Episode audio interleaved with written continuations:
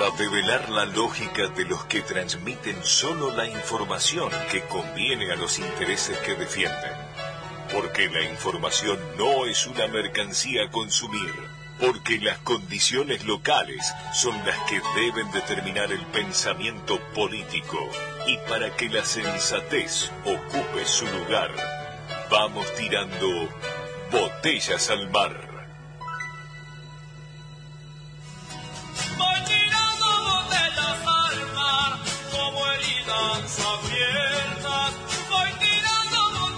Muy buenos días a todos.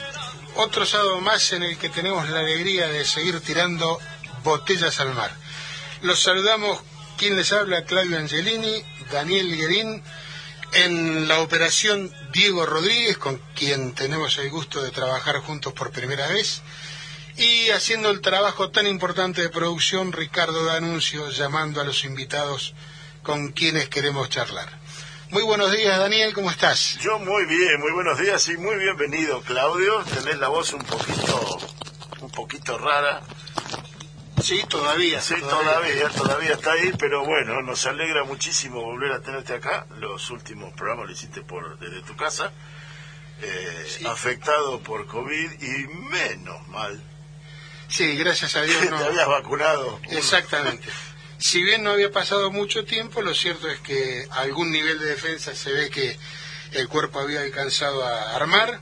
Así que bueno, aquí estamos como convaleciente de una de una gripe fuerte o algo por el estilo. algo por el estilo. La gripecina no era tal, pero más que fuerte porque ya tres semanas y con la voz tomada y sí sí por supuesto y cansancio me decías un cansancio digamos que el, el síndrome post covid este, incluye un cansancio físico que dura, me decía el médico, bueno, determinada cantidad de tiempo, aunque no es para preocuparse.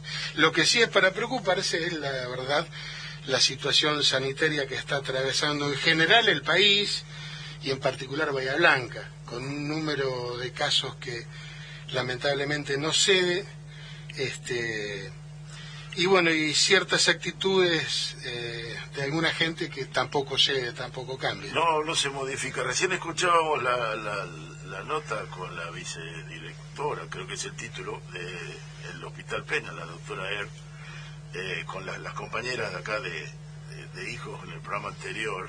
Eh, y la verdad que la nota y los números, de 13 bayenses perdieron la vida por esta porquería en las últimas 24 horas. Es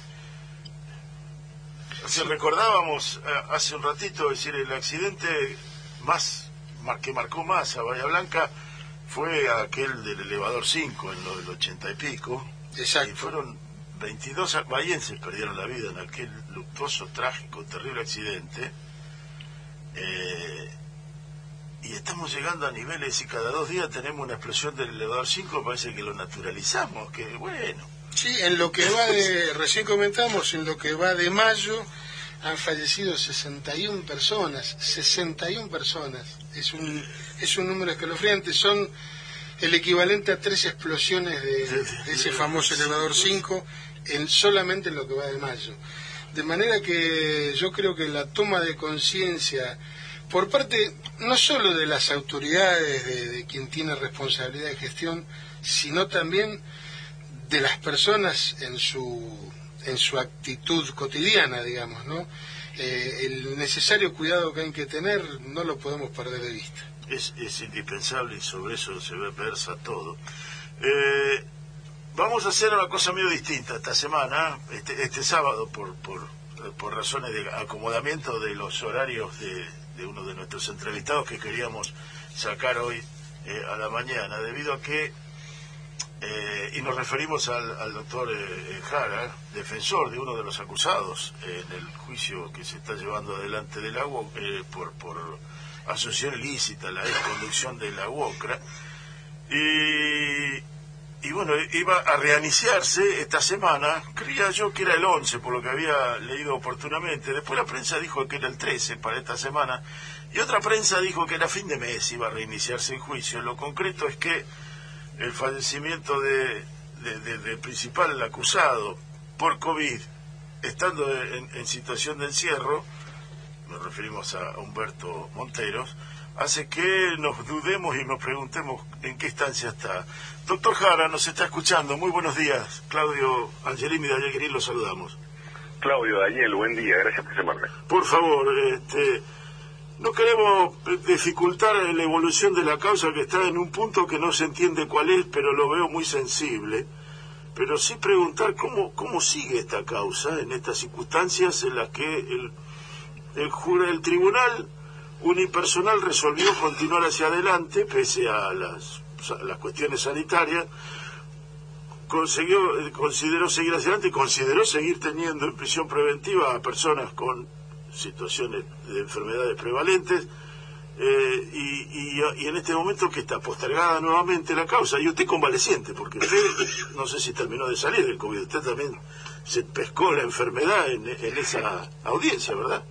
Sí, sí, sí. Bueno, en esa audiencia nos contagiamos, eh, se contagió el fiscal, se contagió la secretaria del fiscal, se contagió la particular damnificada, o sea, la, una abogada que hay ah, junto al fiscal, me contagié yo, por supuesto, se contagió eh, un imputado, de que después falleció, y se contagiaron varios policías. o sea, digamos que casi la mitad de las personas que estaban en ese lugar terminaron contagiadas.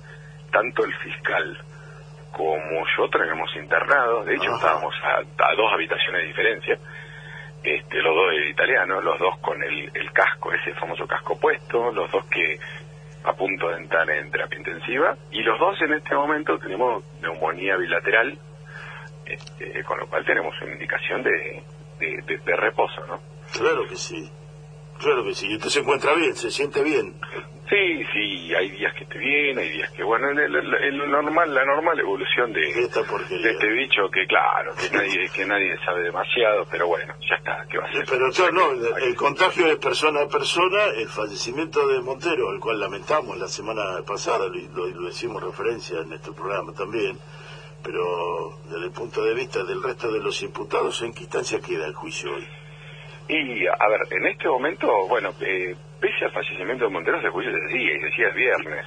El miércoles, eh, el miércoles, el fiscal, a ver, eh, esto me parece una, una serie de, de, estas de Netflix, porque el viernes, el, el, miércoles, el fiscal presenta un escrito, no el fiscal que estaba convaleciente, sino desde la fiscalía, diciendo, mire, no podemos ir al juicio porque no tenemos fiscal no tenemos fiscal, o sea, tenemos el fiscal este que está y después, bueno, es una situación que no escapa al conocimiento de todo lo que hacemos, que estamos en, el ámbito del derecho penal, que tanto los fiscales como los defensores, los defensores especiales, están prendidos fuego, porque con el tema del COVID, con el tema de, de, la reducción de personal, con el tema del aumento de causa, no tienen ninguna causa, ningún, perdón, no tienen ningún, ningún, ningún momento, ningún, ninguna capacidad para ampliar. Bueno, presenta la fiscalía y el fiscal un día, y el señor juez un día antes dice, vengan igual, traigan un fiscal cualquiera y vengan igual. Esa fue la resolución. Tanto que el, el viernes, el día de la audiencia, el viernes pasado, eh, perdón, el jueves, antes de ayer, Ajá, el 13. Eh, sí, la fiscalía presentó un escrito diciendo yo, que, que, no desacataban la orden de la orden judicial, pero que literalmente no tenían personal para mandar un debate, un debate de esta importancia, ¿no? Pero bueno, pasan todas estas cosas que eh, eh, se entienden como un capricho, porque uno puede comprender que frente a una pandemia nunca vista, nunca vista en el mundo, si se quiere, de los últimos 100 años, eh, las cosas cambian, las cosas se modifican, las cosas se alteran. Pero, pero frente a eso, y el Código Procesal Penal acompaña, hay que aplicar el sentido común. Y el sentido común no obedece a un capricho, pero aparte del sentido común, el sentido común es nutrirlo de la experiencia. Si pese a que todos los defensores presentamos escritos antes de empezar el debate diciendo, ojo, no se puede empezar el debate, no están dadas las condiciones, no están dadas las garantías, hay dos imputados que son personas de riesgo, no se pueden contagiar, etcétera, etcétera. Uno de esos imputados falleció. Claro. Y se contagiaron la mitad. Bueno, hay que hacerse cargo de lo que pasó y por lo menos proveer un cambio. O sea, si en la resolución el juez decía, bueno, miren, de ahora en más, el debate se va a hacer igual, pero se va a hacer los días que esté lindo en el patio del tribunal. Bueno, por lo menos estábamos hablando de un lugar al aire libre, un lugar más, qué sé yo, por decirlo de alguna manera, no sé si, logro... sí. eh, ver, buscarle la vuelta para, para minimizar el daño. buscarle la vuelta y, y, y, a ver, y responder como, como aceptando lo que pasó y proveyendo un cambio. Ahora están diciendo, bueno, vuelvan a meterse todos juntos ahí adentro como estaban antes. Que, bueno, claro. Claro. Así el que no se contagió tiene la oportunidad de hacerlo. Que- Claro, Eh, exactamente. y eh, ahora la defensa, eh, en el caso suyo, es defensor de un solo imputado, de Guillermo Molina. Sí, de Guillermo Molina. Y, y en, el- en la defensa, eh, eh, Guillermo, está eh, ¿aceptaría un, un debate electrónico por Zoom, no sé, a distancia, en forma Bueno, remota? nosotros, esto esto fue así, nosotros este, presentamos antes de empezar el debate que acá hay, porque nosotros entendemos que hay en juego dos cosas, el derecho a la salud y el derecho a lo que se llama una defensa penal efectiva, el derecho a una defensa. Obviamente. Estos dos derechos no pueden pisarse o contrarrestarse. Entonces, yo- eh, mi cliente es persona de riesgo. ¿Qué dijo? Yo quiero estar, yo quiero que mi abogado esté, yo quiero que todo el mundo esté presente, inclusive y por supuesto los testigos, pero no me quiero contagiar. O sea, yo quiero estar, pero no renuncio a mi derecho a la salud de contagiarme.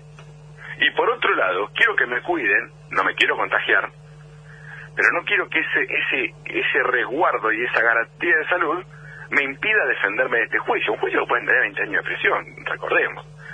Entonces, eh, estas son las dos cosas.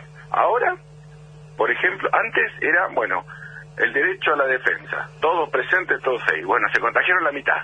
Bueno, listo. Entonces ahora cambiamos. Dispuso el juez antes de ayer que los imputados van a estar por videollamada. Eh, volvemos para atrás. Entonces ahora estamos afectando el derecho de defensa. Obviamente, no hay... no Bueno, hay- pero, pero volvemos a lo mismo. Y esto los defensores, mire, acá pasan algunas cosas. eh, por ejemplo, cuando se contagian todos, cuando se contagian todos, eh, eh, el fiscal internado, yo internado, Humberto Monteros estaba, Humberto Monteros estaba aislado al lado de Guillermo Molina, porque eran las dos personas de riesgo. Estaba con fiebre, estaba con falta de aire. El defensor, en ese momento la doctora Estaco, porque yo estaba en el hospital, presenta un escrito diciendo hay que isopar a los imputados, por favor, señor juez, isope a los imputados, tienen COVID. El juez, que no podía hacerse cargo de esos isopados, no podía hacerse cargo diciendo los contagié, solicitó un informe médico al penal, a ver el estado de salud y a ver si tenían síntomas, sabiendo, porque no hay que ser médico, sino hay que ser ciudadano del mundo, para darse cuenta que una persona de COVID no se puede detectar si no es con un hisopado. O sea, para asegurarse que una persona no tiene COVID hay que hisoparlo. Porque por ahí no tiene síntomas o por eso no es sintomático. Bueno, eso lo sabemos todos. Pero no tenemos que ser especialistas en infectología para saberlo. Entonces, al día de hoy, al día de hoy, no hisoparon a ningún imputado. O sea que podrían haber transitado sin síntomas la enfermedad. Algunos sí, otros no. Por eso, Bueno, al día, de, al día de hoí no sabemos si tuvieron o no tuvieron COVID. Ahora, doctor Cara, la, la pregunta que hago desde, digamos, desde el- la- mi ignorancia procesal, digamos así, cuando se produce un daño, y evidentemente aquí se produjo un daño importante en la salud, al punto máximo del fallecimiento de Humberto Monteros, eh, ¿qué responsabilidad tiene el sistema judicial o el juez que lleva adelante el proceso? todo esto tiene que ver con violación de normas. Hay normas, hay reglas y hay procedimientos, y ahora traemos protocolos con esta, de- con esta pandemia, de cuidado de las personas. Entonces ahí es a ver, entre comillas, quién zafa. ¿Quién no hizo caso al protocolo? ¿Quién no hizo caso? La garantía de seguridad, de bioseguridad, debe, de- debe estar eh, en este momento garantizada por las personas que van interviniendo. En el caso, en este entendemos nosotros, está compartida con eh, el servicio penitenciario y, sobre todas las cosas, el juez de la causa. Eh, Claro, porque de sus decisiones ha dependido la ocurrencia de, estas cuestiones. todos los jueces que, tra- que, que intentaron hacer un debate con muchas personas, lo que hicieron, hay un lugar que se llama el Departamento de Arquitectura de la Suprema Corte, que es a donde se dirigen los oficios, diciendo, bueno, miren, yo voy a hacer un debate contra esta persona en tal lugar. Y mandan, en realidad no mandan, pero le dicen a alguien de, de, local, a alguien local, que haga un informe de cómo es el lugar, de cuáles son las dimensiones, de qué ventilación tiene, etcétera, etcétera. Y el Departamento de Arquitectura recomienda, o la Superintendencia de Arquitectura en Bahía Blanca recomienda hacer o no hacer un debate. Se puede hacer ahí, no se puede hacer ahí. Bueno, en, en esta causa no está ese informe.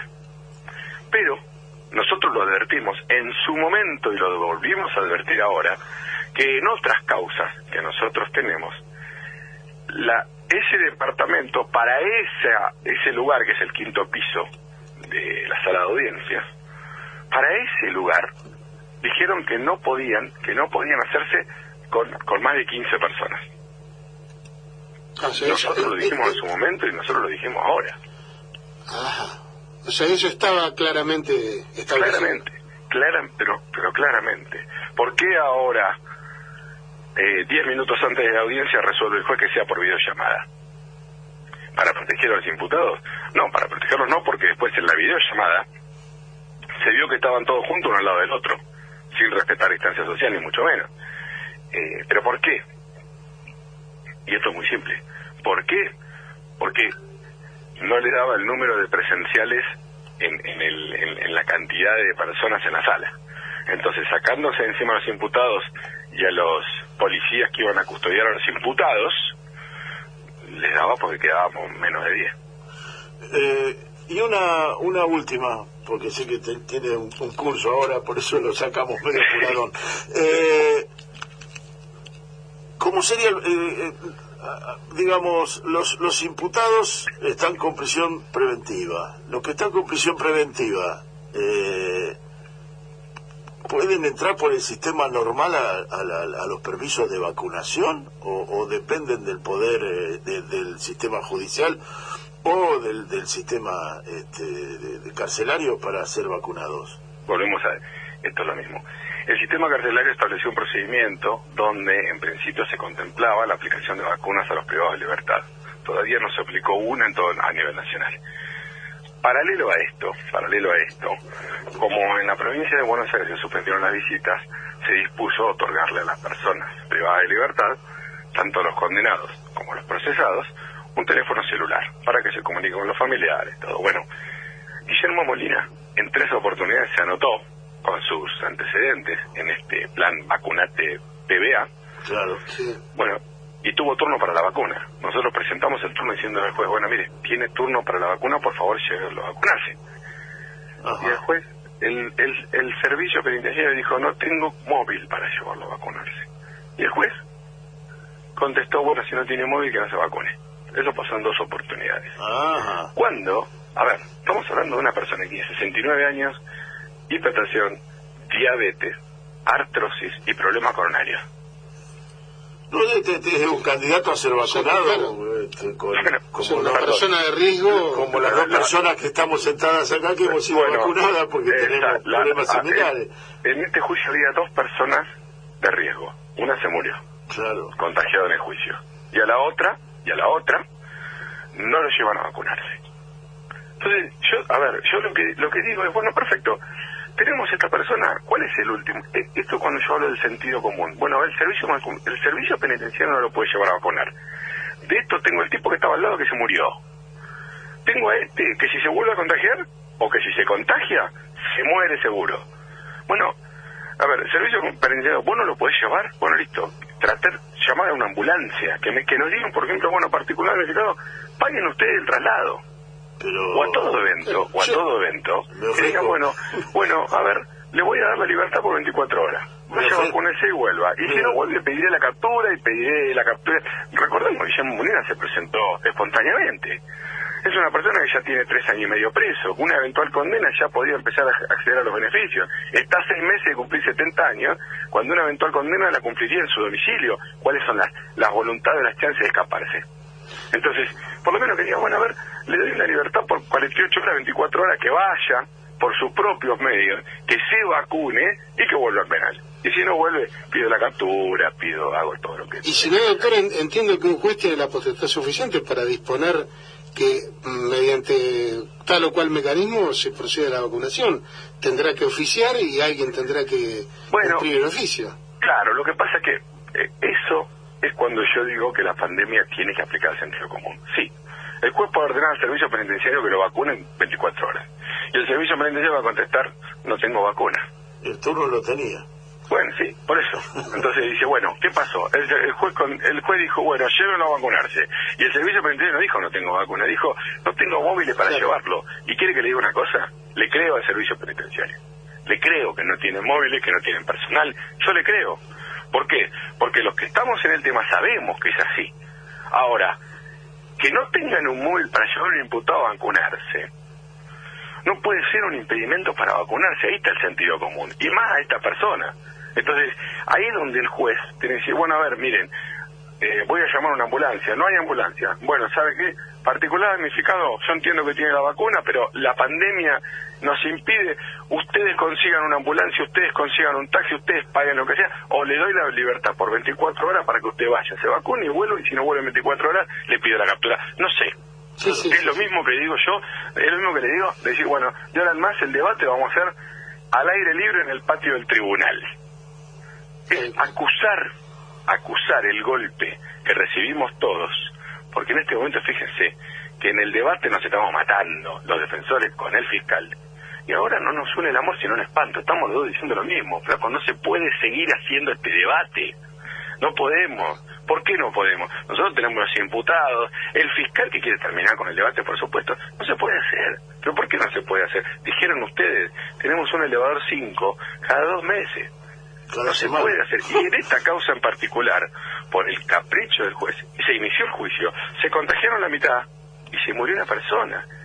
Y eso era con Bahía Blanca, perdón, aparte, con Bahía Blanca en fase 5, ahora Bahía Blanca está en fase 2. Claro. Exactamente. Entonces, eh, a, a ver, entonces no se puede hacer, y no se puede hacer. Pero no es que no se puede hacer, el estado en este momento de pandemia es como un estado de guerra. Es un estado en el que, en el que lamentablemente hay cosas que están tan trastocadas y que, y que hasta los médicos vamos tocando día a día y viendo, y es ahí donde tiene que aplicarse el sentido común. Sí, sí, no se puede pretender eh, actuar con normalidad en una situación de excepción. Exactamente. Y más, cuando en este lugar, en este juicio y en este, en este causa en particular, pasó lo que pasó. Claro. Y, y sin dejar, porque es lo, de lo que no nos tenemos que olvidar, es que esta gente hace tres años y medio que está detenida. Está condenada. Es- está en- condenada. en la práctica está aplicando, en la práctica está aplicando la condena. Exactamente. Pero no solo está condenada, está condenada. Y vamos a suponer que esta condena que le están aplicando, sin juicio ni, ni, ni, ni- ni- ni condena, pero esta, esta condena efectiva que se le está aplicando, va más allá. Porque dice, o porque la privación de la libertad, en el caso de una condena, vamos a suponer que esté condenado, en el caso de una condena, la privación de la libertad es nada más y nada más y absolutamente nada más que ese derecho. Yo privo de la libertad al condenado, no lo privo de la libertad, de la salud, de los cuidados, de la bioseguridad, no lo privo de todo eso, porque eso pasa a ser una tortura que está prohibido. Exacto. Pero yo lo tengo que prohibir, prohibir de la libertad. Fíjense, la persona que está privada de libertad puede estudiar, puede trabajar, tiene derecho a la salud. A ver, quienes me escuchan van a decir, pero bueno, ¿y yo que estoy trabajando? afu-?" Bueno, a ver, señor, esto es el país que nosotros tenemos y está bien que así sea, porque todos tenemos el mismo derecho. Y si Bueno, no pierde su condición de persona. Exactamente, Eso no, no, exactamente. no, no, no, y no. eso es particularmente que está pasando en este momento, está pasando en esta causa, con un juez que parece no acusar el golpe. Tiene un cadáver en su haber Sí, y parece no, que no, no, no, no, acusa el golpe lo que está pasando porque nos volvió a convocar a todos al mismo lugar. Eh, Negando casi la se diría- realidad. Casi se diría, exactamente, casi se diría- Negando la realidad, bueno. Mariano, le agradecemos muchísimo su, su tiempo y por favor agradecer nuestra solidaridad a, a su defendido eh, y continuaremos con este tema que, que, que está más allá de la culpabilidad o la inocencia de un acto que pudo haber sido o que no fue, se está demostrando en el camino. Lo que no puede ocurrir es que la, la, la Asamblea del año 13 la estemos violando Claro. después de 200 años. No, no se puede, es inaceptable. Absolut- absolutamente, absolutamente. Yo les agradezco el llamado, les agradezco el espacio Eh, les mando un saludo muy grande a ustedes y, a la audiencia. Muchas gracias. Muy- un muchas abrazo gracias. Y, y siga cuidándose, que, que se cansa fácil, me parece. De a poco, de a poco. De Muchísimas poco. gracias. Un abrazo. Muy bien, era, el doctor Mariano Jara, defens- abogado defensor de uno de los detenidos en la causa de Bahía Blanca. Y como esto tiene que ver con los expedientes judiciales, vamos a escuchar a continuación la chacarera del expediente del Cuchi Leguizamón.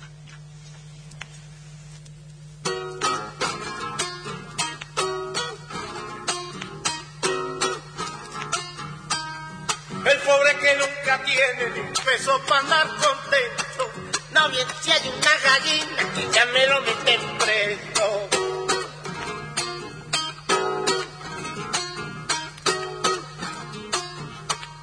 El comisario Ladino que oficia de diligente lo hace confesar a palo al preso y a su pariente.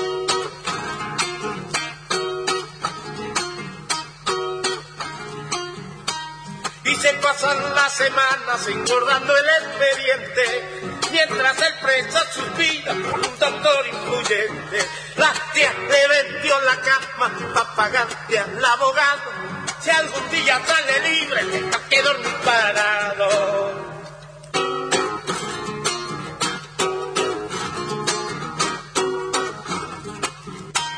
El juez a los cuatro meses lo cita para interrogarlo. Como es pobre y tartamudo, ninguno quiere escucharlo.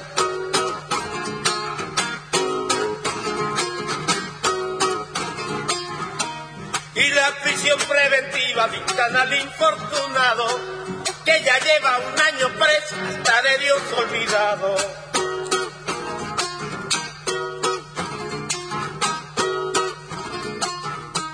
Amalaya la justicia habilita a los abogados.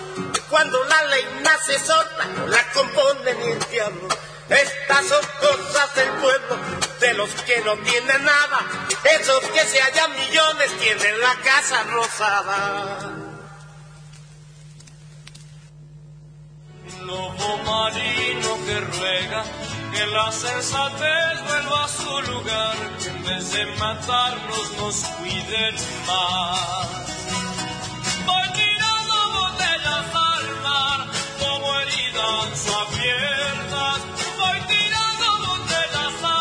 Bueno, acá regresamos con la chacarera cantada por el propio Cuchi, que la busqué por allí, la encontré. Y qué gran montón de verdades que Qué dice. gran montón de verdad que dice el abogado. Este, bueno, en este momento estamos en contacto con nuestro embajador en La Habana, recién llegado a La Habana hace un par de semanas atrás, Luis Ilarregui, que fuera intendente de Ayacucho un par de veces, diputado nacional, senador provincial, etcétera, un militante de estos sectores de la vida y lo que verdaderamente nos causa mucho placer que esté en La Habana y que nos esté escuchando. ¿Estás ahí, Luis? Sí, te escucho perfectamente. ¿Qué tal? Muy buenos días, Daniel Guerín, el que habla, y Claudia Angelini, te saludamos desde Bahía Blanca. Muy buenos días. Un gusto hablar con ustedes. Luis, llegaste a La Habana hace tres semanas, dos semanas.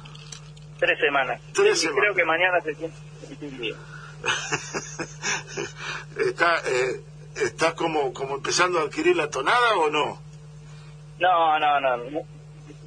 Aunque es linda la tonada que tienen, pero no, todavía no. La La R esa no la, no la vas a perder fácil, la R nuestra, con tanta No, fuerza. para nada. Con tanta fuerza. ¿Vos conocías La Habana ya de- con anterioridad?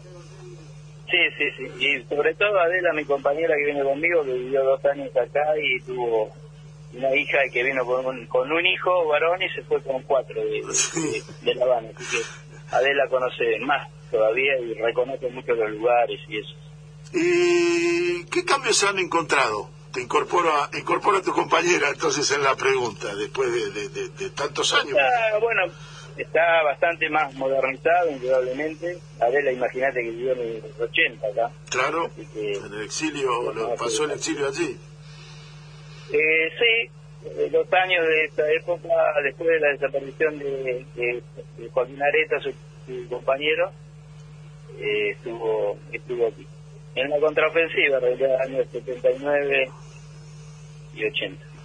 Eh, y, y, la isla cambió mucho? Porque decir, después de eso encima tuvieron los, los, de tema de, las leyes especiales, el periodo especial, cuando cae el muro de Berlín.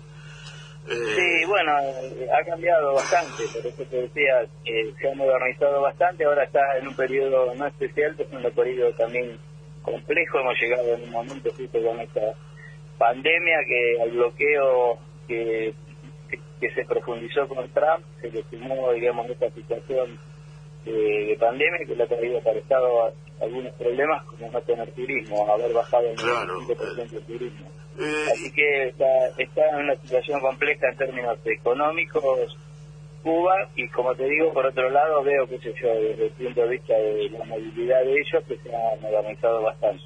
Era en la época cuando vine, yo vine más cerca de los 2000, era, era digamos, me parece que era los carros que le dicen esto eran mucho más antiguos y la forma de moverse era de otra manera. Yo veo un poco más modernizado. Y la, la, isla está sufriendo además una serie de cambios.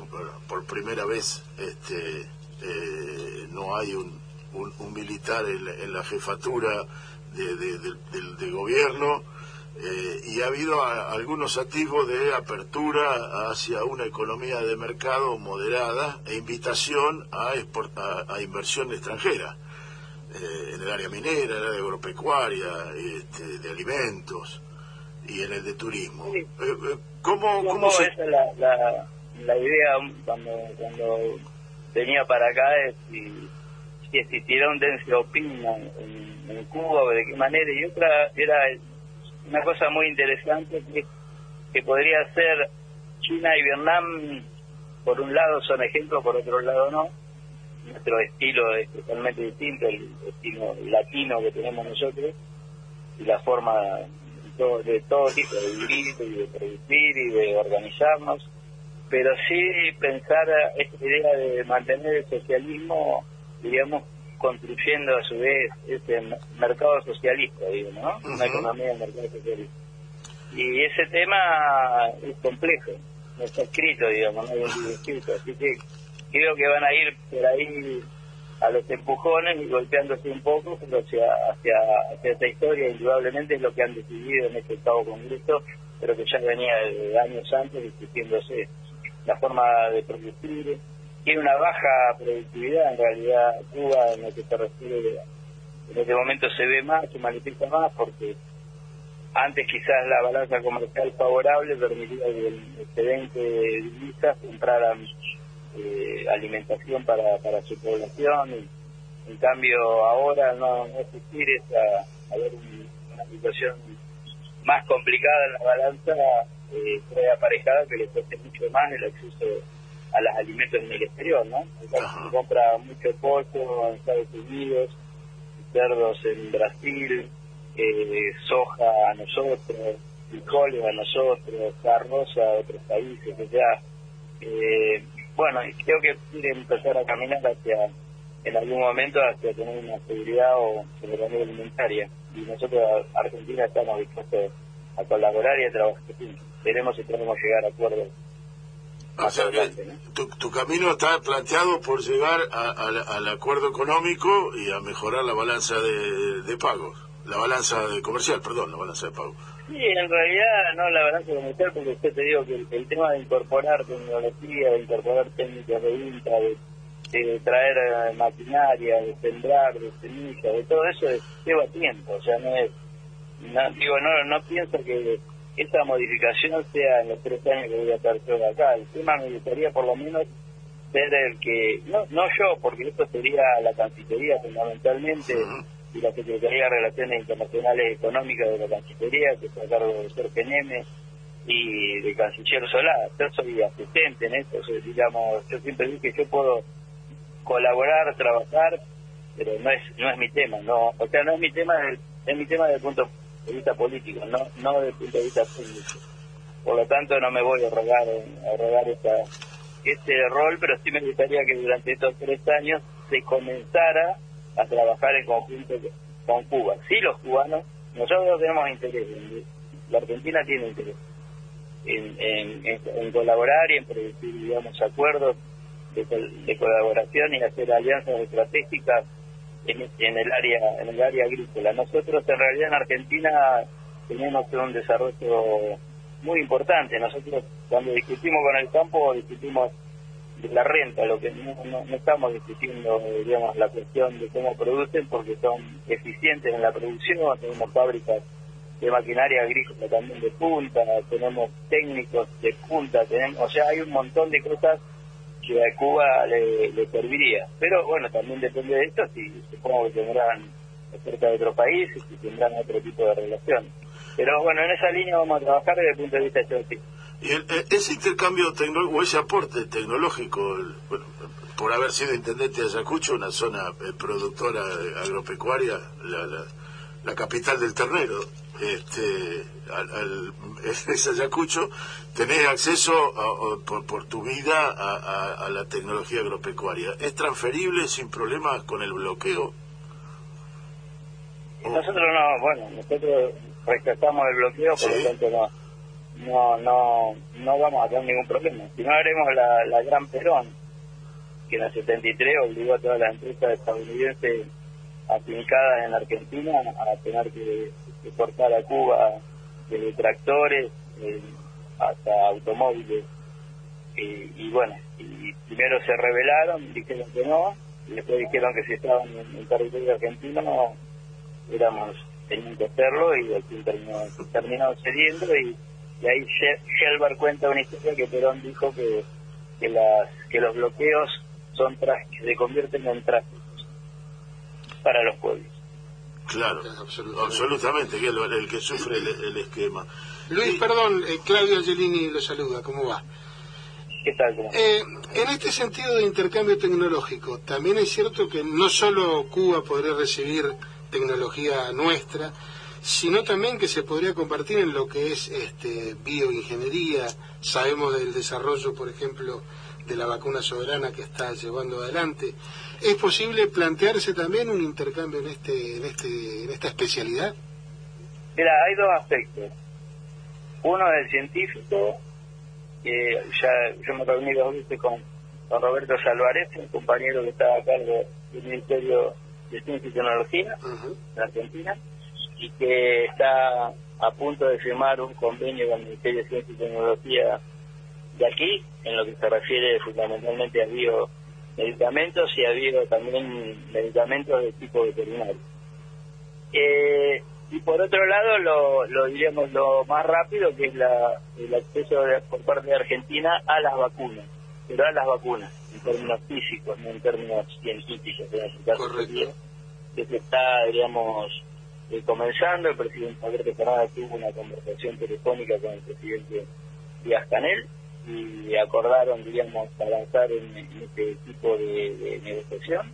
Después el canciller Solá, posteriormente, otra vez a través de la charla telefónica que había tenido Alberto Fernández, el canciller Solá se reunió con el embajador Pedro Pablo de Prada. Eh, luego Carla Bisotti y Cecilia Nicolini hicieron un, un Zoom, una videoconferencia con sus pares, eh, sus pares aquí en, en La Habana. Y bueno, se sigue avanzando, se está esperando que culmine la fase 3 de la Soberana 2, la, la Gala ya terminó la fase 3 el primero de mayo, y que la apruebe el, el organismo eh, de aquí de Cuba, eh, y de ahí pasaría que la apruebe la más la, la Argentina para que esté, eh, digamos, disponible la vacuna para, para la Argentina. Así que falta algunos algunos pasos, pero se está en este camino, transitando este camino. Que es científico, absolutamente. Eh, y, y eso sería, la intención es la producción aquí en Argentina o la importación de la vacuna? Vos no tengo información. Te digo también, por eso te lo dije así como el proyecto agrícola, eh, no soy centro del dispositivo, Claro. soy asistente del dispositivo. Entonces, supongo, yo no, no tengo conocimiento, no lo sé. Hoy por hoy lo que conozco, que es público además, lo, que- lo- lo confidencial, digo, teóricamente el diplomático tiene que ser muy muy preciso, muy precavido, tener muchas precauciones en las palabras, porque todas las palabras digamos tienen una repercusión, Seguro. otro tipo de repercusión y, y- y lo- y sería complejo. Así que no, el, pero eh, no, no, no tengo información sobre de producir. Ahora, de Sí, de la negociación por la adquisición. Tal cual. De todas maneras, lo que digo, eh, lo que demuestra todo esto es la capacidad que ha tenido Cuba eh, en haber hecho un desarrollo tecnológico tan importante en lo que es medicina, bioingeniería, etcétera, en el medio de una condición de bloqueo económico que los tiene desde hace 70 años este, oprimidos. No, evidente, evidente, evidente, es un ejemplo. O sea, imagínate que en un país de 11 millones de habitantes, con un bloqueo económico terrible, que sea el primer el primer país de Latinoamérica que va a producir una vacuna y lejos de las demás, y que además tenga títulos como este que no sé si lo cumplirán, como que sí, que va a ser el primer país del mundo que va a vacunar al 100% de su población con su propia vacuna, ella más por lo menos es llamativo, aún para aquellos que ideológicamente estén alejados de, de lo que es eh, la, la política de esta isla. La verdad que es, muy, es llamativo y, y bueno, y crea un poco de, de admiración. Alguna vez lo crearon los atletas cubanos en las famosas Olimpiadas, ¿no? Mm, Claro.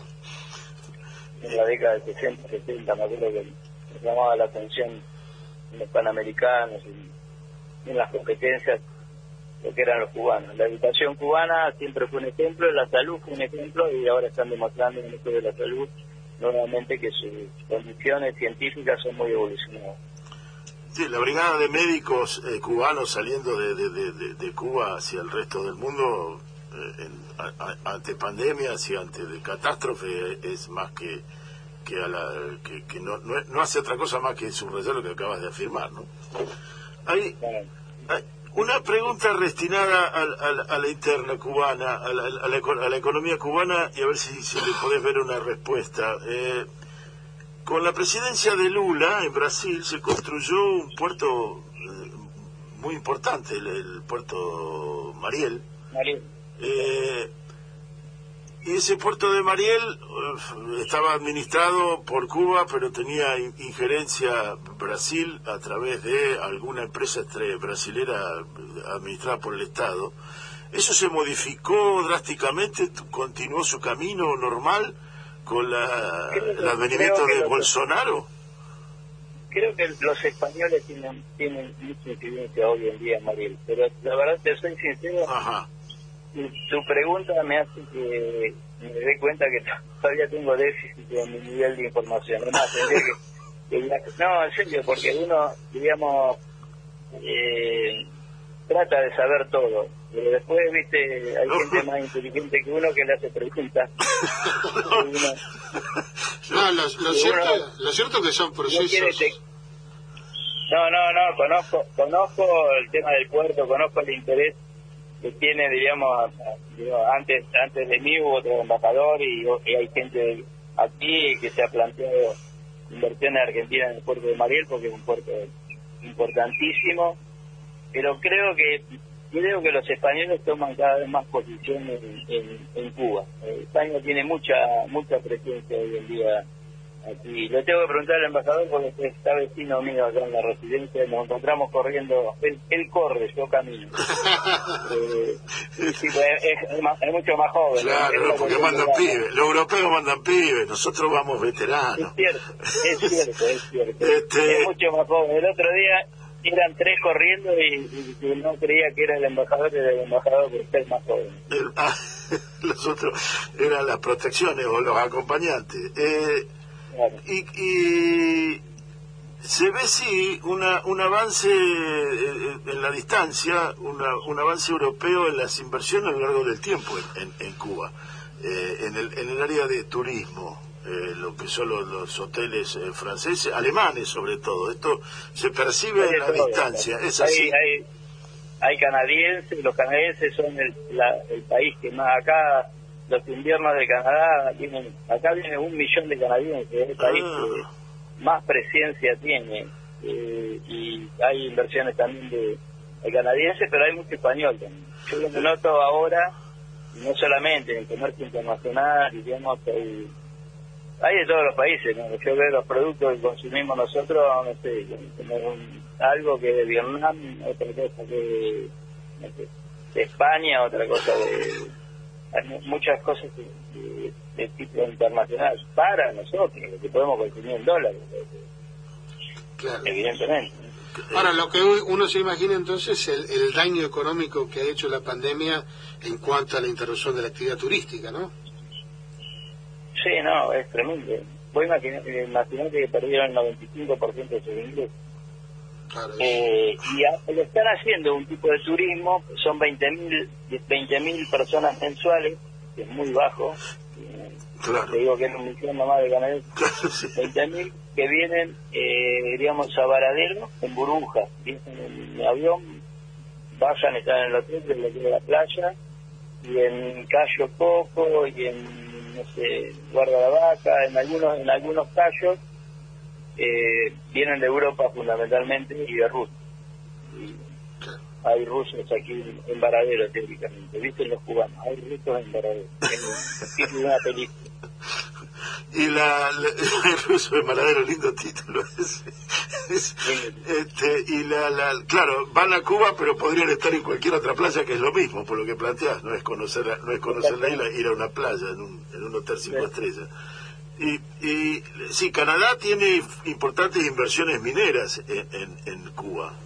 ¿Hay alguna posibilidad de abrir camino por ese lugar de parte nuestra?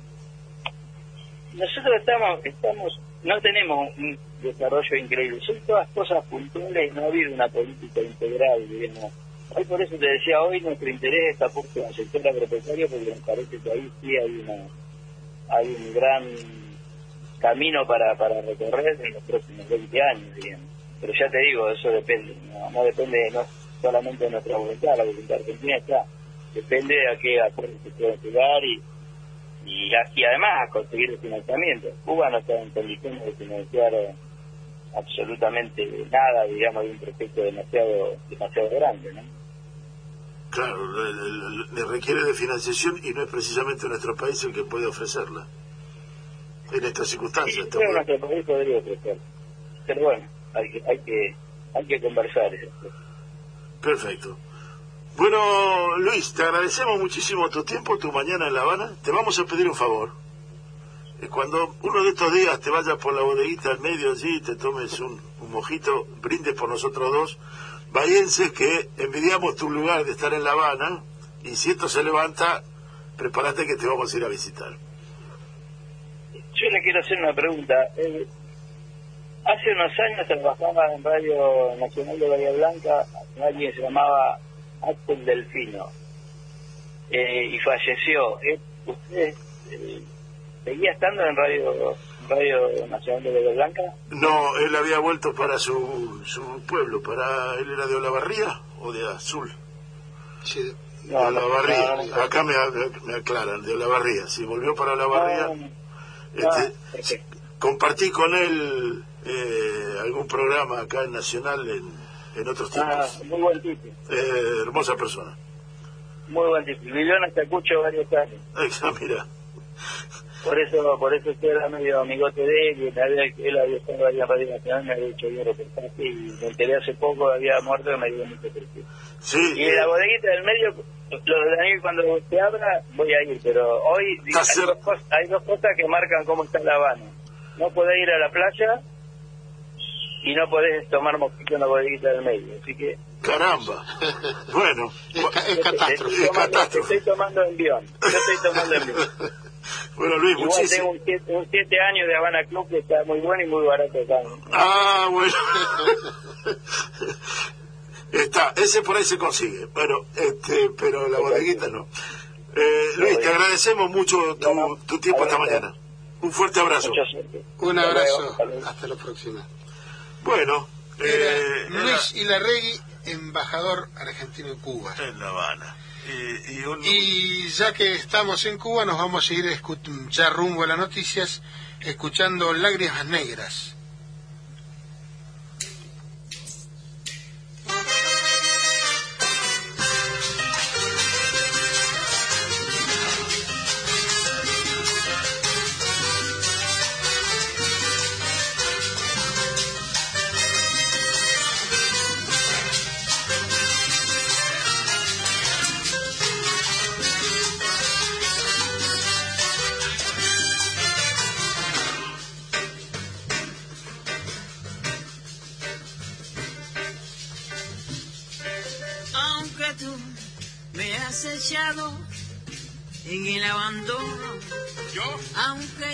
Has muerto todas mis ilusiones. En vez de maldecirte con gusto en en mis sueños te colmo, en mis sueños te colmo de bendiciones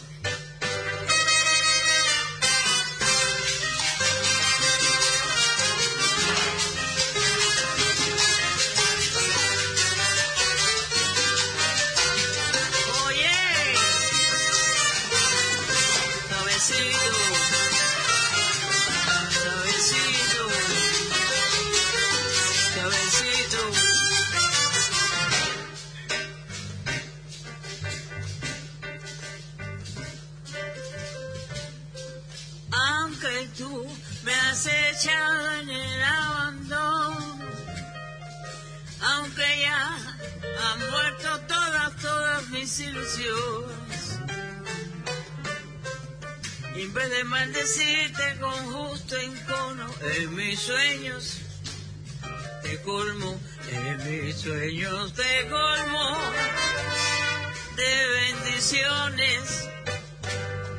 Sufro la inmensa pena de tu extravío.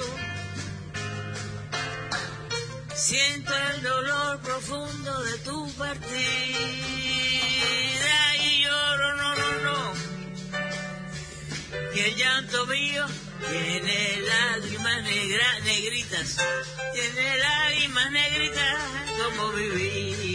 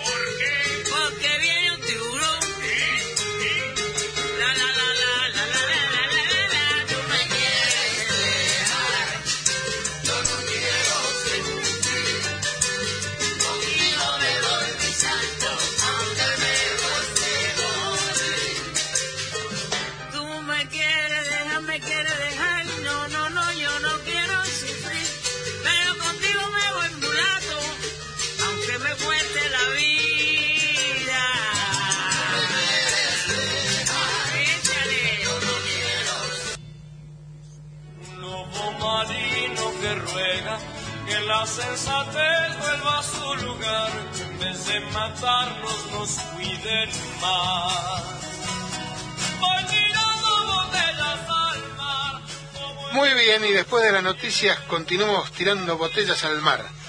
Eh, como hoy alteramos de alguna manera el ritmo habitual que tenemos en el programa. Y somos muy estructurados nosotros. Exactamente, pero nos hemos desestructurado a la fuerza. Y, y la verdad que valió la pena haberse estructurado porque salieron dos entrevistas muy interesantes una más interesante que otra. Esperemos que sí, que esas botellas, este, los mensajes lleguen a algún lado, sí. Eh, creo que va a ocurrir, creo que va a ocurrir. Seguramente. y bueno, entonces ahora retomando, esa habitualidad, lo que vamos a hacer es el punteo semanal de noticias. Para mí la, la, pátina de esta semana estuvo marcada profundamente por lo que fue la gira presidencial por la Unión por países de la Unión Europea, ¿no? Es decir, eh, logró el apoyo de Portugal, de España, de Francia con respecto a la deuda externa, hubo una teleconferencia con Merkel que hizo algo parecido. Este, Y convengamos que sorprendió el hecho de haber iniciado la gira por Portugal.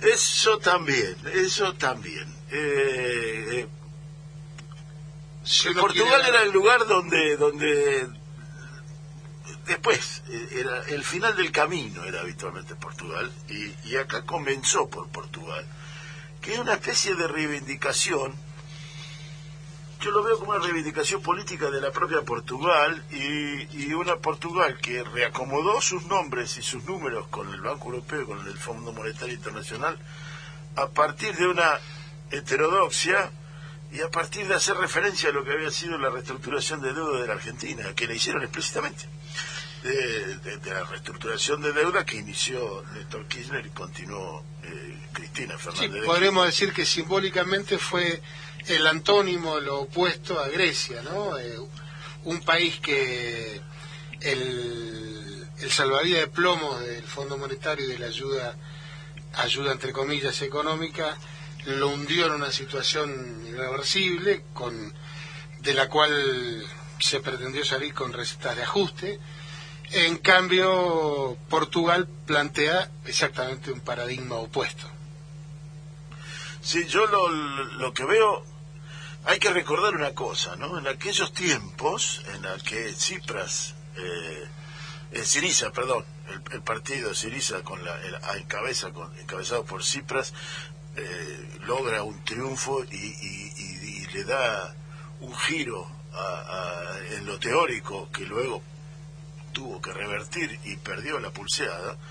En aquel entonces los señores inversores, los dueños del mercado, llamaban y eh, pusieron como nombre PIGS, que era Portugal, Irlanda, Grecia y España, haciendo referencia PIGS a la palabra cerdo en, en, inglés, ¿no? Es una, es una clara connotación a lo que estaban haciendo su referencia cuando, hacían cuando decían esto. Y a Grecia la sobreendeudaron y la y la y la y, la- y le torcieron la muñeca y la política exterior alemana de ese entonces que es contradictoria con la que está llevando ahora le torció la, la muñeca a Grecia que no supo no pudo no se atrevió no tuvo peso específico para romper con la Unión Europea y lo acorralaron a hacer lo que hoy es Grecia un país eh, hiperendeudado que es un exportador de, personas capacitadas ya trabajando fuera de, la Unión, fuera de, de Grecia.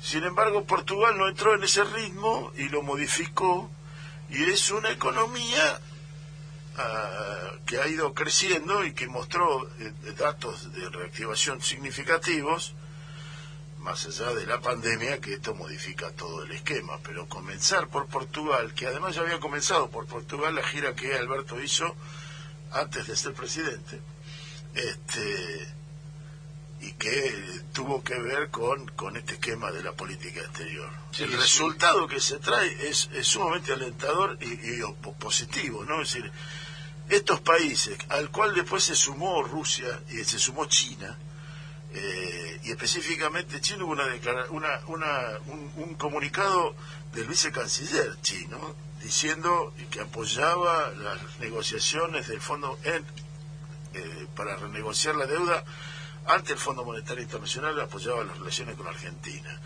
Y este camino que además tuvo un encuentro no previsto, al menos no expresado, eh, que iba a ocurrir, un encuentro privado entre la directora, presidenta de- del, de- del Fondo Monetario Internacional, Cristalina Georgieva, con el presidente de más de una hora, que ambos hicieron un comunicado informando sobre ese encuentro bastante similar en cuanto a los términos, la cordialidad, lo positivo, lo optimista.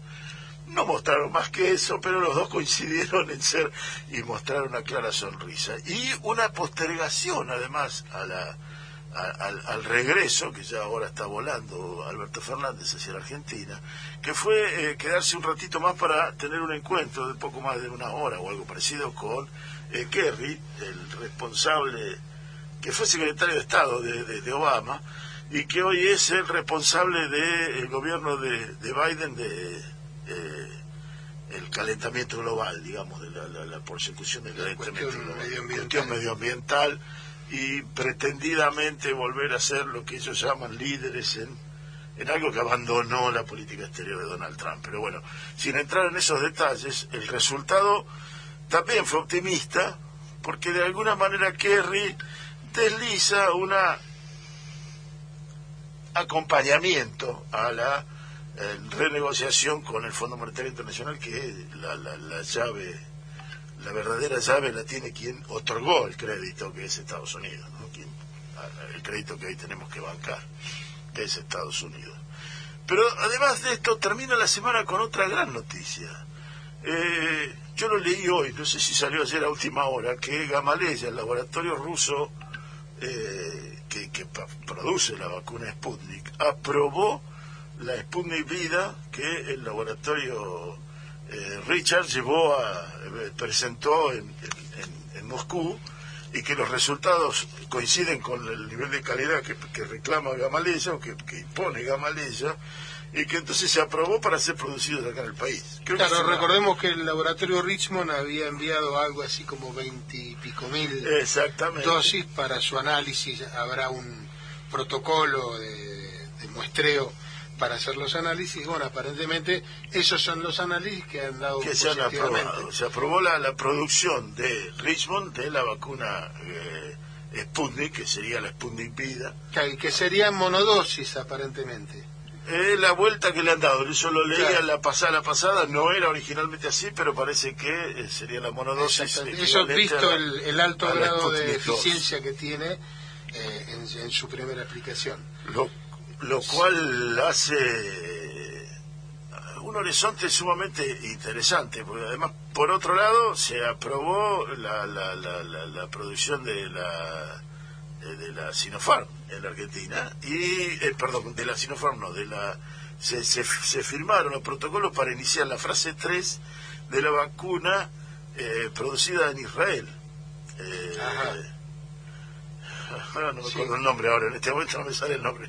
El, el Vaccine creo que es, este, y que eh, ellos se aprobaron los, los protocolos eh, en esta semana, el jueves o el miércoles pasado, lo cual eh, suma muy buenas noticias para la- la- la- el avance, eh, para el posicionamiento de la Argentina. Sí, en especial el, el de la, el de la Sputnik por parte del laboratorio Richmond. ¿Por qué? Porque está en una etapa en la cual es previsible que en muy poquito tiempo se pueda ya empezar a producir cantidades significativas, lo cual aceleraría el ritmo de vacunación que se viene dando. Imaginemos que si tenemos un ritmo de vacunación más que aceptable, especialmente en provincia de Buenos Aires, que es lo que nosotros conocemos de primera mano, ¿no? Pero si tenemos un ritmo de vacunación más que aceptable, dependiendo de la logística internacional, es decir, de ir a otros países y traer las vacunas, con la cadena de frío, etcétera, etcétera, el hecho de poder pronto, muy pronto, poder ah, fabricar acá, este, nos permitiría una aceleración en los tiempos de vacunación importante. Y esa aceleración en lo que desemboca es en, no digo interrumpir la pandemia, pero sí ponerle un freno significativo.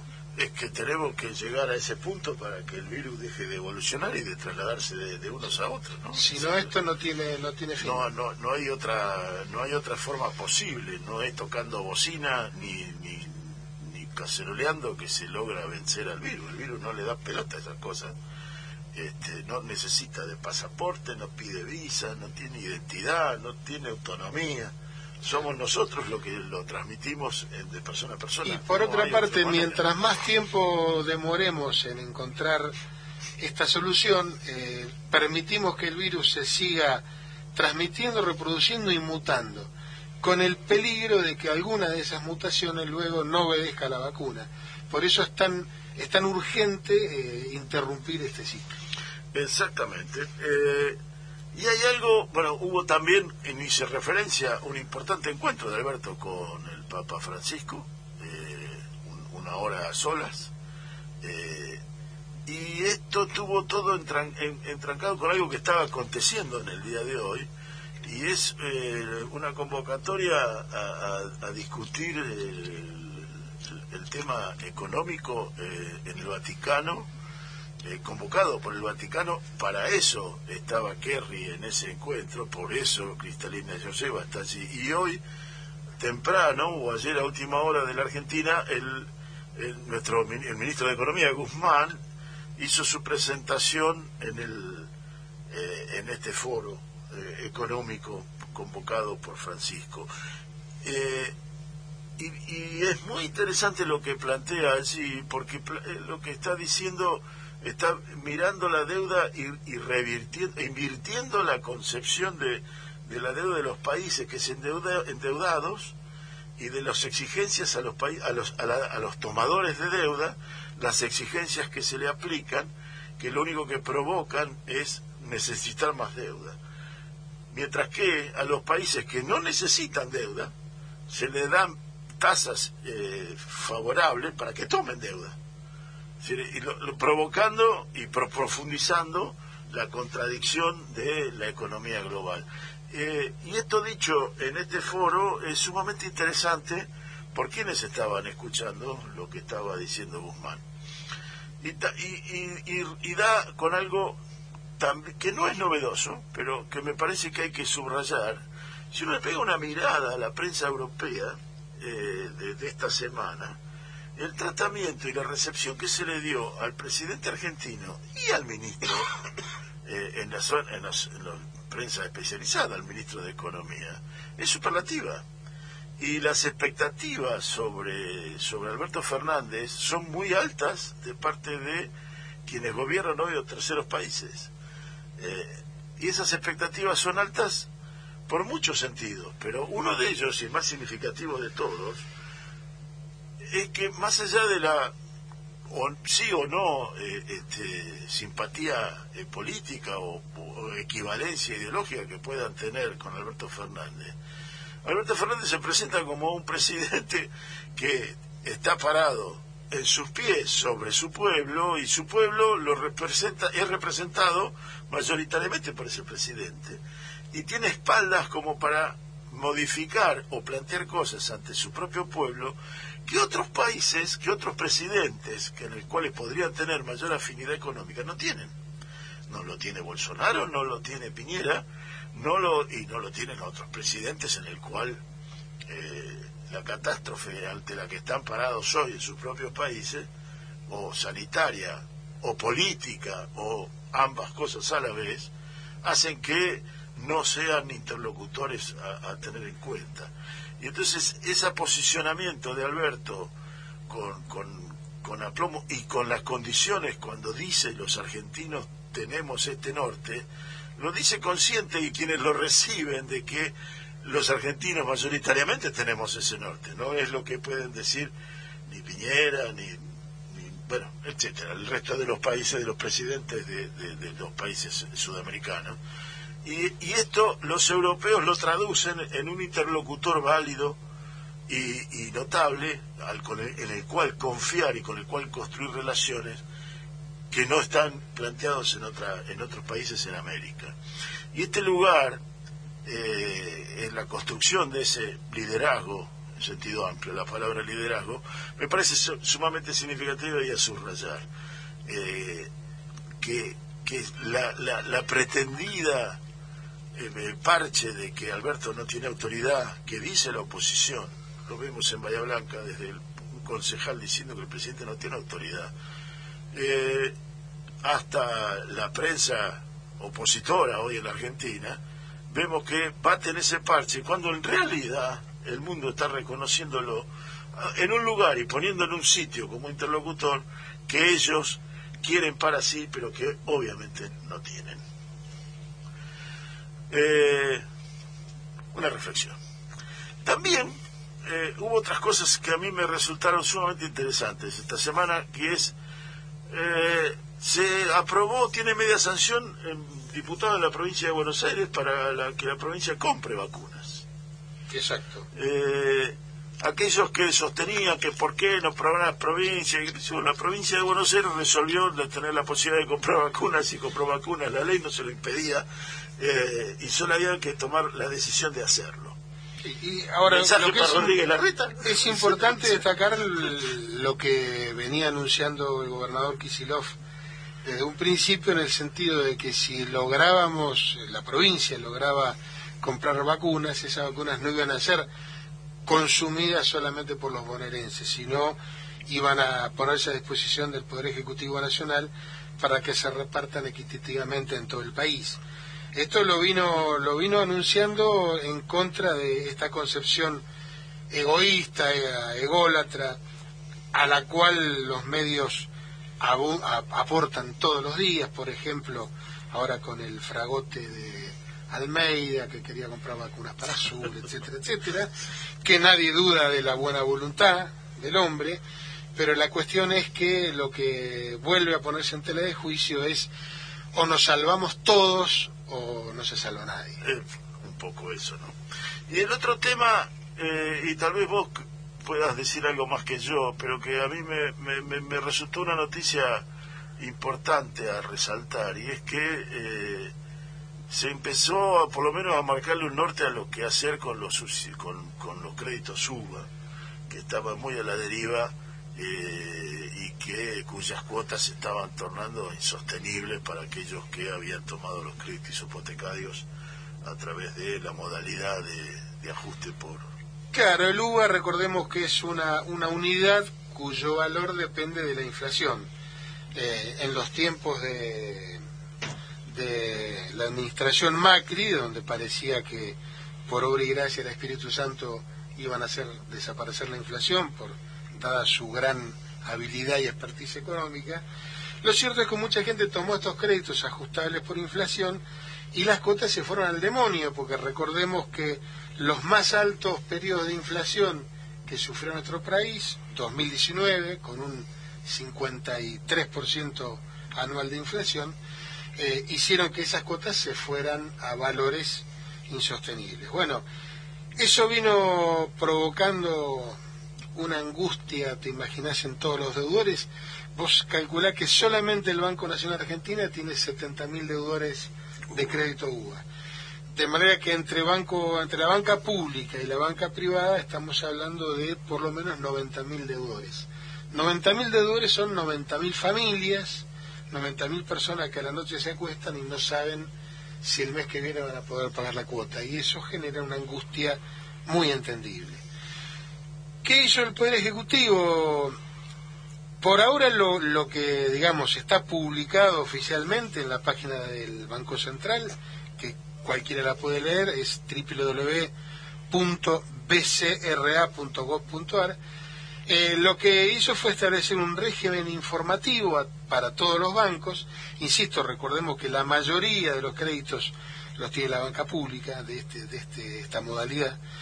Pero bueno, lo que norma es un régimen informativo como para poder prever el año, hacia el año que viene, julio del año que viene, qué familia va a estar afectada en sus ingresos por encima de un 35% en cuanto al valor de la cuota. Con eso lo que se espera es generar algún tipo de régimen de facilidades de pago y, e incluso de subsidios a, la- a las tasas para que la cuota efectivamente quede en hasta un 35% de los ingresos del grupo familiar. De manera que eh, lo que se supone es que por lo menos un 90% de, de los prestatarios, de los beneficiarios de préstamos, van a estar inferior a ese 35%. De manera que la ayuda que eventualmente pueda requerir el 10% restante sea más fácil de otorgarle por parte del Estado. En principio, anunciaba el ministro de Vivienda, Territorio y Hábitat, Ferraresi, que se prevé una partida de 5 mil millones de pesos, en principio, para poder subsidiar eh, una parte de la cuota en aquellos casos en que fuera necesario. Así que bueno, lo que yo creo que lo que más se destaca de todo esto es primero que se pone por primera vez un techo, es decir, se queda establecido claramente que la cuota no podrá superar el 35% de los ingresos del grupo familiar. Yo creo que eso alivia muchísimo la angustia. por lo menos, claro, le, le pone un horizonte posible. Exactamente. Yo sé cuánto voy a pagar el año que viene. Tal vez. Porque lo, de lo que importa aquí no es tanto cuánto voy a pagar, sino ese cuánto eh, cuánto representa de mis ingresos. Obviamente, Es- obviamente. esa es la Y aparte que debe tener un, un universo de posibilidades. El, el UBA, como no era necesariamente vivienda única, puede haber de todo. Sí, no, en general la Está- gran, gran mayoría era vivienda única de ocupación permanente.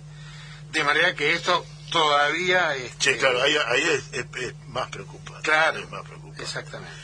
Bueno, y otra de las cositas que tuvimos esta semana fue, bueno, el aniversario más del asesinato del padre Mujica. Este, y, y me parece que vale la pena recordarlo de, de- de- de muchas maneras. Una de ellas es a través de una canción. Vamos con el padre Francisco de Miguel Cantilo en esta versión. Está acompañado por Moyo, ¿es la que elegiste? Exacto. Exacto, acompañado por Moyo.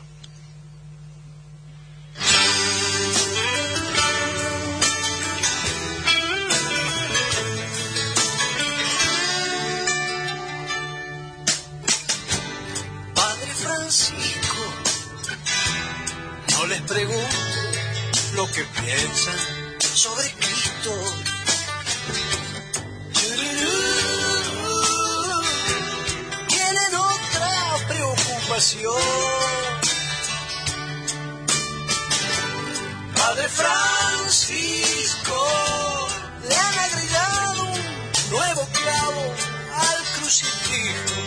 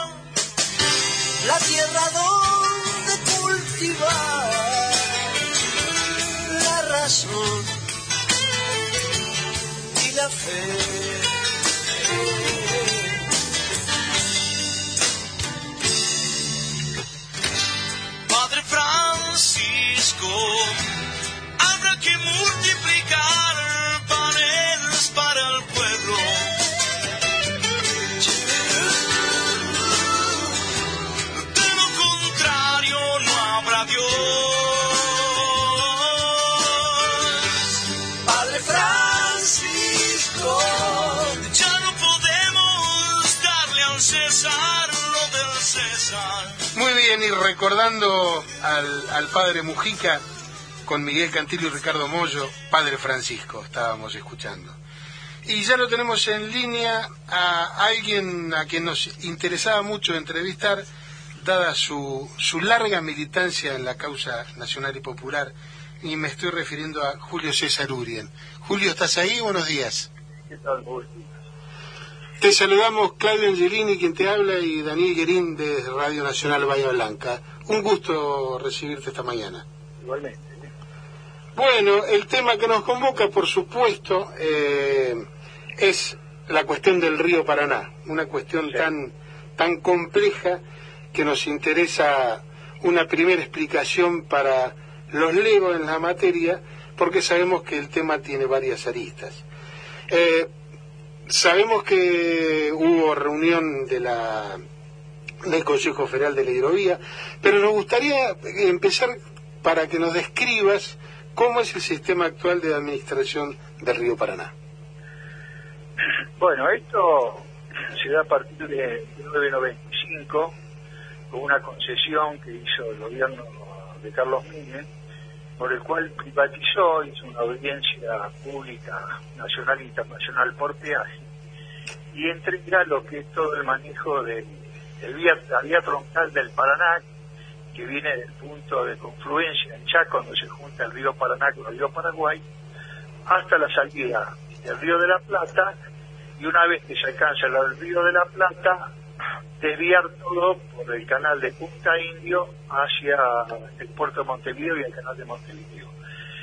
Todo esto se lo da una empresa, Hidrovía Sear, por el cual el Estado no tiene ninguna incumbencia, no hay ningún control. Y este, entonces llega todo esto después de haber privatizado los puertos, después de haber este, desmantelado la, la marina mercante, la industria naval.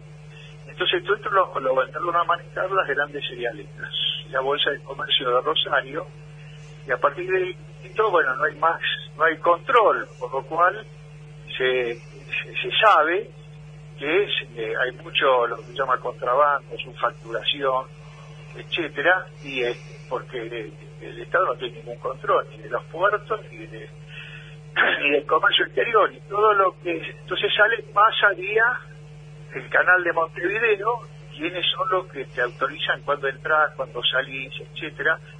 Cuando nosotros pensamos que todo esto como toda esta vía troncal del Paraná de jurisdicción nacional todo eso lo tiene que administrar el Estado. Y que todo tiene que salir en vez del canal de Punta Indio que te lleva a Montevideo que salga por el canal de Magdalena es un canal que hay que dragar, que se bordea la costa bonaerense, por el cual nosotros no tenemos que pasar ni desviarnos para el lado de Montevideo, donde perdemos 6, 7 días y no tenemos que pedir permiso a otro país. Bueno, toda esa concesión que se fue renovando venció ahora el 30 de abril. Eh, eh, entonces se planteaba, se plantea este gobierno del Frente de Todos, este, hacer una nueva licitación, pero para hacer esa licitación hay que hacer un montón de estudios ambientales, este, de factibilidad que no se hicieron. Entonces esta nueva concesión que se quiere hacer se va a demorar. Entonces hay dos, dos, hay dos cosas. Uno, el canal de Magdalena que se aprobó. Ah, La semana pasada se hizo la audiencia pública, o sea que ya el canal de Magdalena se puede empezar, yo calculo, ya con las obras a partir del año que viene, cuando se haga una nueva licitación. Entonces el hecho de tener el canal de Magdalena es fundamental porque, como dije al principio, no tenemos que pasar más por el lado de Montevideo y, este, y es un tema de soberanía, porque entonces tenemos una línea eh, directa entre el Atlántico y la cuenca del Plata y el río de la Plata. En ese caso ya están hechos los estudios de impacto ambiental y demás. Todo eso se hicieron en el gobierno de Cristina Kirchner, así que faltaba la audiencia pública, que se hizo ahora, así que yo creo que ya en un mes más ya se puede hacer una nueva licitación y, este, y que ya se empiece año que viene el dragado. Eso, como te decía, que es, es fundamental, porque hoy para ir por barco de Mar del Plata a Buenos Aires tenés que desviarte al norte, como 100 kilómetros, después bajar, pedir permiso a Montevideo, Claro. que la verdad que es una barbaridad.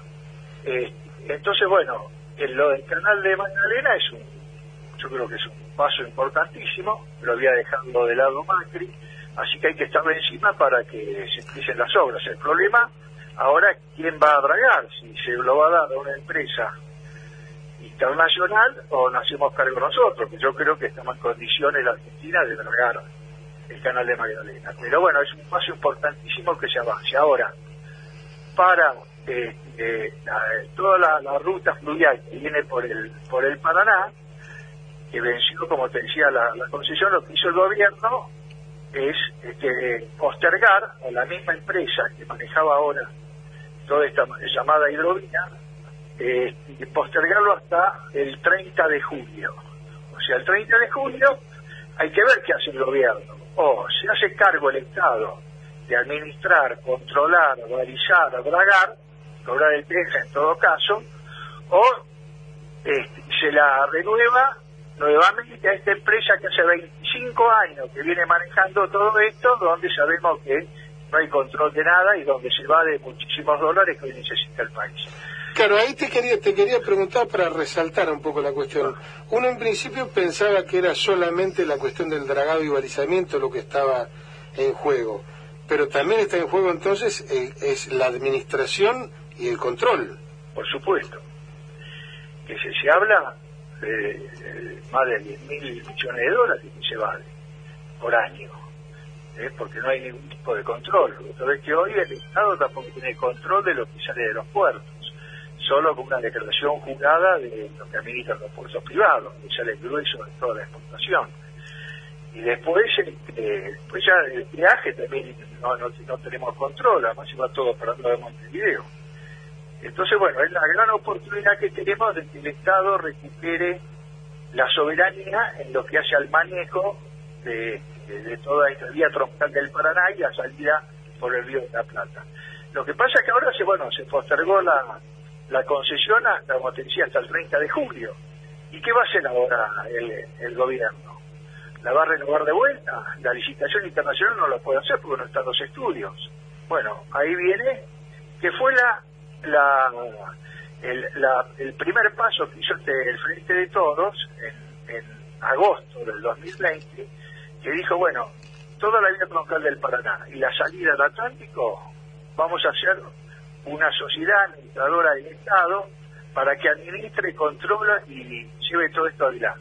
Pero a los dos meses, en, noviembre, sacó el decreto 949, dejando de lado la sociedad administradora del Estado, sí conservó el Consejo Federal Consultivo, que no es vinculante, y este, eso porque presionaron a grandes señaleras. Y este, bueno, ahora tenemos el problema, bueno, que se postergó y hay que ver qué hace el gobierno. Nosotros pensamos que el Estado, a través de una empresa del Estado, etcétera, el Estado se tiene que hacer cargo entonces de administrar, controlar, como decía Dragán. Claro, yo por eso recién te preguntaba, más allá de, de la cuestión del dragado y balizamiento, porque entonces si ese ente que se forma, o esa empresa que se formaría, tendría a su cargo también la administración y el control, nunca podría ser una empresa privada y menos extranjera. Bueno, pero ahora está planteado a partir del decreto 949 que es así. Por eso está todo este debate, incluso dentro del frente de todos. ¿Por qué, como hasta ahora, vamos a, ceder todo eso? Hasta hoy, como funciona, el Estado no tiene ningún control. Claro, e, eso es lo que permite que se vada lo que se vade.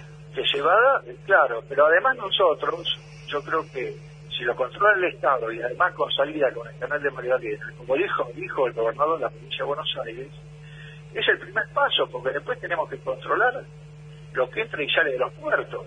Después, por eso tenemos que recuperar la marina mercante. Hoy en fletes, el, país pierde este, eh, alrededor de 3 mil millones de dólares es porque los, fletes son alrededor de 6 mil millones, pero con la ley de reserva de carga, la mitad correspondería al país y recuperamos la marina mercante. O sea, son 3.500 millones de dólares que entrarían por flete que al no tener marina mercante ni fluvial, lo, tenemos que contratar afuera. O sea, no es una cuestión abstracta de soberanía, sino también material. Es material, por eso esto yo creo que es, en este momento es fundamental. Vos tenés en cuenta que ahí el 80% del comercio exterior hoy sale por esta vía fluvial y que se va todo a Montevideo. Y ellos te autorizan cuando entras y cuando salís. Es una locura. Cuando nosotros tenemos el canal de Magdalena. Entonces, este, y además ten en cuenta que todo lo que viene en el, Brasil, el Mato Grosso, de Bolivia, de Paraguay, tanto la parte este, de grano como la parte de minera, todo eso sale, y lo de Argentina no, sale por esta ruta, que este, incluso los trenes de barcaza, todo esto, hacen los, los transbordos en el puerto de Nueva Palmira de Uruguay, cuando eso se pueden hacer en puertos argentinos como el puerto de Vicuña en Corrientes. A hoy, como está, nosotros le dragamos el canal del Paraná Bravo para que los transbordos se hagan en, en Nueva Palmira y dragamos el canal de Punta Indio para que pase todo por Montevideo. Lo que pasa es que las grandes cerealeras no quieren que Argentina controle la entrada y salida, lo que pasa por el Paraná, que nos corresponde.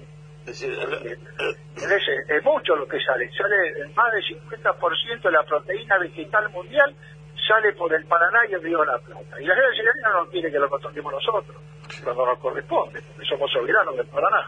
Por supuesto, y, Uruguay eh, no le preocupa mucho lo que nosotros podamos controlar. Daniel Gris lo saluda, Julio, mucho gusto.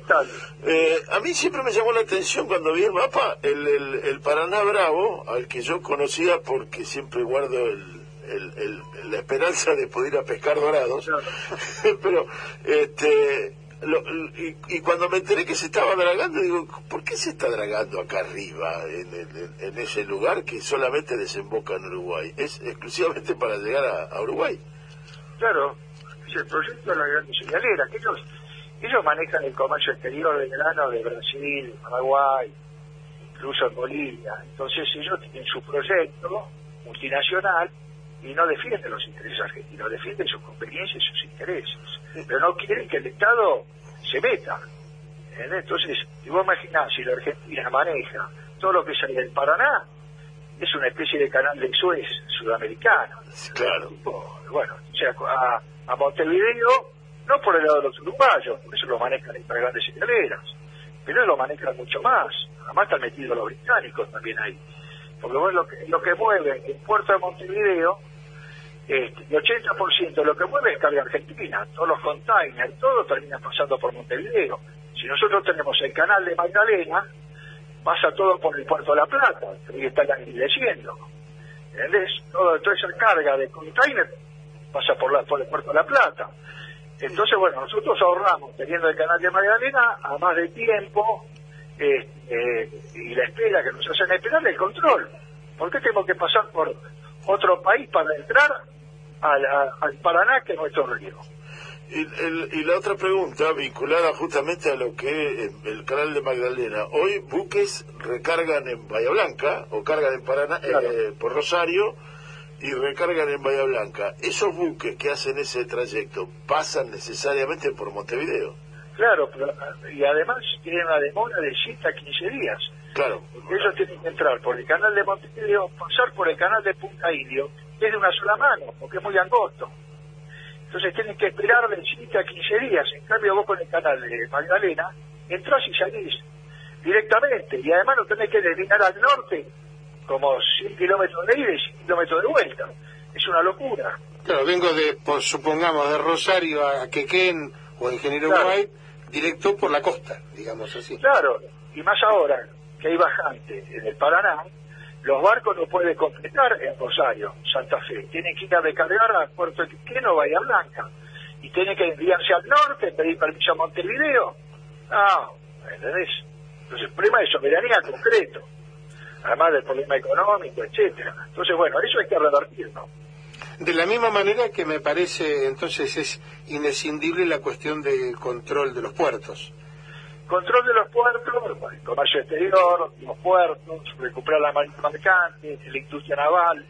Y después está todo el tema logístico, porque este es un transporte multimodal, ferrocarril y el camión. Entonces hay que hacer todo un plan integral de desarrollo.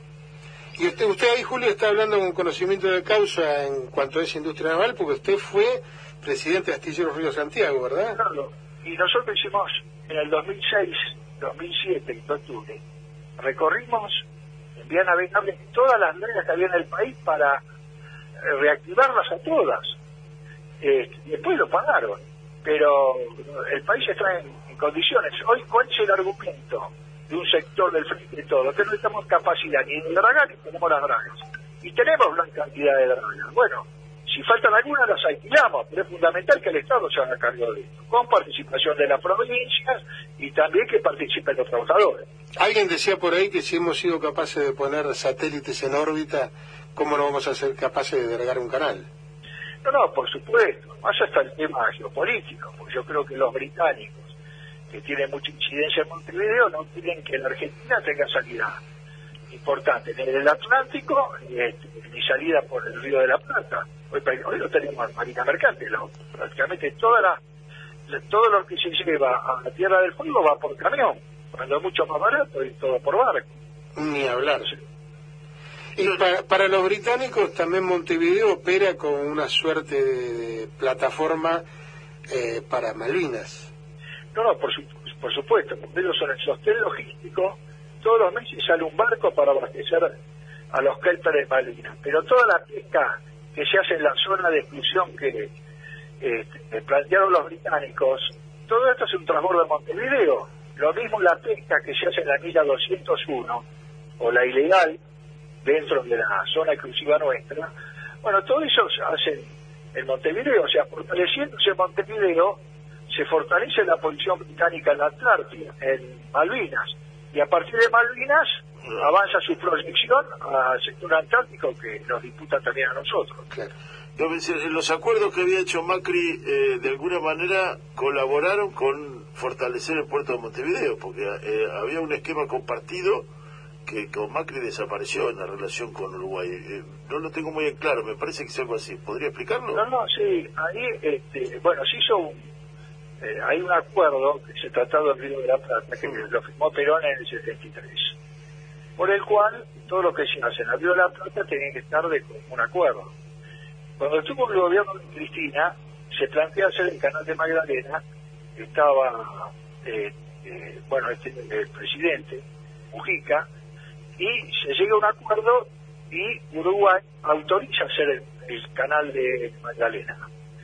Después cuando llega Macri, deja de lado el canal de Magdalena y, de acuerdo a las idealeras, este, plantea, no, sigamos con el canal de Punta Indio, pero además autoriza hacer este, el canal del puerto de Montevideo sea este, de aguas profundas, lo cual este, tiene una Ah. mayor preponderancia, porque hoy los barcos son más grandes, porque se ancharon el canal de Panamá. Entonces, todo esto va a concentrar en Montevideo, pero nosotros lo podemos hacer en, en el puerto de La Plata. Entonces, cede aún más toda esta llave. Pero además deroga otros decretos.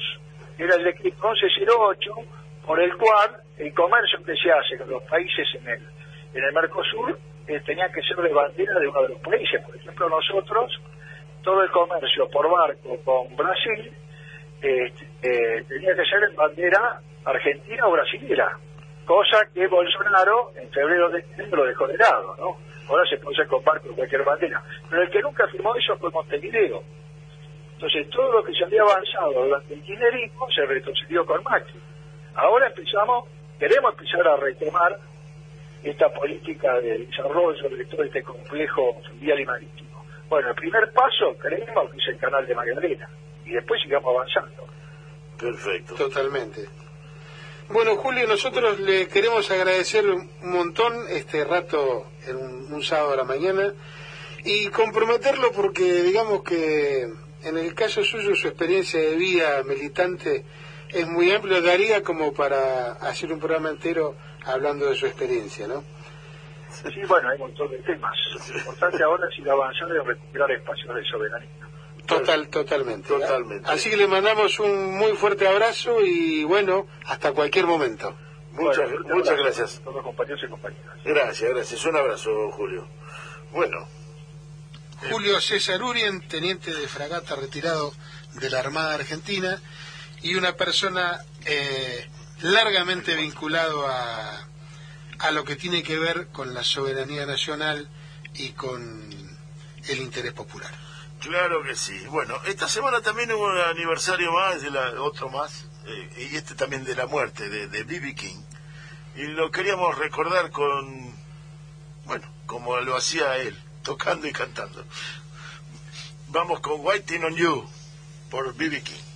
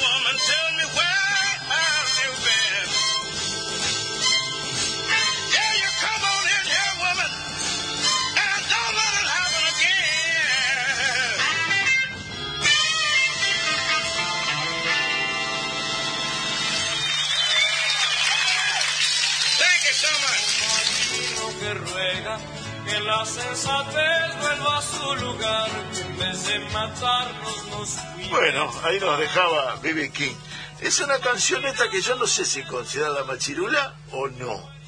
Porque él reta a la mujer que no sabe lo que está haciendo afuera, pero cuando la mujer vuelve le dice, te voy a pedir que no lo hagas de nuevo. es una... me, me resultó simpática. No nos metamos en No, terrenos no, no, farragosos. esos temas. Pero, bueno, eh, la verdad que el swing eh, que tenía más allá de la letra es Inigualable. inigualable, inigualable. Eh, bueno, esta semana hubo otras cosas más, lamentablemente, que tenemos que comentar. Eh, y es la, la escalada de violencia que se ha disparado en el territorio de Palestina, entre, iba a decir entre palestinos e israelíes. Es un tema muy complejo, eh, no fácil de abordar y que tiene muchas aristas, pero eh, se está dando en una situación política muy complicada eh, de por sí. Palestina hoy no tiene un gobierno reconocido. Eh, Al Fatah, el, el partido gobernante anuló las elecciones, canceló las elecciones que iban a desarrollarse, eh, porque eh, iban a ganarían los opositores y entonces no hizo las elecciones, lo cual deja de tener autoridad política el, al Fatah en su presidencia. Pero a su vez Israel no tiene gobierno tampoco, porque las últimas elecciones no dieron un resultado eh, definitorio. Eh, Netanyahu no pudo armar gobierno y hoy está armando gobierno la oposición que tampoco está pudiendo. O sea que es probable que vuelva o necesariamente se vuelva a llamar a, elecciones. Pero lo concreto es que una escalada de violencia, eh, de un avance de Israel sobre territorios palestinos, que sería la coronación de la política exterior o de los acuerdos que Donald Trump hizo y que, Israel hizo bajo el paraguas de Donald Trump con países árabes que no tenían que no tienen peso en el mundo árabe y mucho menos en el conflicto israelí-palestino, pero que le dieron a Israel una plataforma de mostrarse como abierto a tener relaciones con el mundo árabe eh, y que justificó el- la avanzada sobre el territorio y la, el traslado de la embajada de Estados Unidos y reconocer a Tel Aviv como eh, a Jerusalén como la capital de, Israel es lo que le dio plataforma a Netanyahu para que esto ocurriera. El asunto es que hoy al ninguno de los dos tener autoridad política sobre su propio